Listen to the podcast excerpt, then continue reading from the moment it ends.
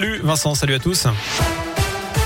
Et à la une de l'actu, les voisins se plaignaient des nuisances sonores depuis 2020. Le gérant d'un établissement de nuit et bar à chicha a été placé en garde à vue à Lyon après des mois d'enquête et de recherche. Il est suspecté de travail dissimulé, d'ouverture irrégulière d'un débit de boisson et détention frauduleuse de tabac. Lors des contrôles dans cet établissement du premier arrondissement, les policiers ont constaté 28 infractions. Convoqué plusieurs fois, le gérant ne s'était jamais déplacé au commissariat jusqu'à ce que le procureur ordonne sa comparution. Il a reconnu une partie des faits en garde à vue et sera jugé en juillet prochain.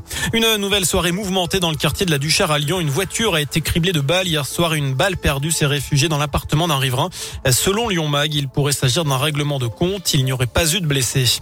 Jean-Luc Mélenchon et Marine Le Pen en meeting dans la région. Le candidat de la France insoumise à la présidentielle a annoncé ce week-end qu'il viendrait à la rencontre des électeurs lyonnais début mars. Nous n'avons pas encore la date exacte. Sachez que de son côté, la candidate du Rassemblement national sera en meeting à Vienne. Ce sera vendredi à 18h30 au manège.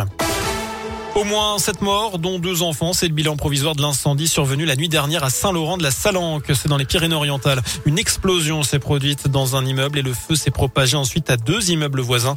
Gérald Darmanin, le ministre de l'Intérieur, s'est rendu sur place. Il promet que toute la lumière sera faite pour identifier les causes de ce drame. Dans l'actu également, plus de 4 millions de Français pourraient perdre leur passe vaccinale demain à partir de ce 15 février. Eh bien, la dose de rappel du vaccin doit être réalisée au plus tard 4 mois au lieu de 7 après la dernière injection, sauf pour ceux qui ont été infectés entre temps. Et puis on va terminer ce scoop info avec euh, du sport, bien évidemment. Ils font la fierté de notre région.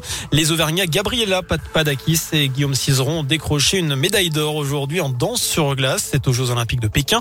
C'est la onzième médaille pour le clan français. La troisième en or. Demain, on va suivre notamment le biathlon, le combiné nordique, le ski alpin avec la descente des femmes et puis le bobsleigh à deux avec le lyonnais Dorian Hauterville. Voilà pour l'essentiel de l'actualité. Passez une excellente soirée. Merci beaucoup.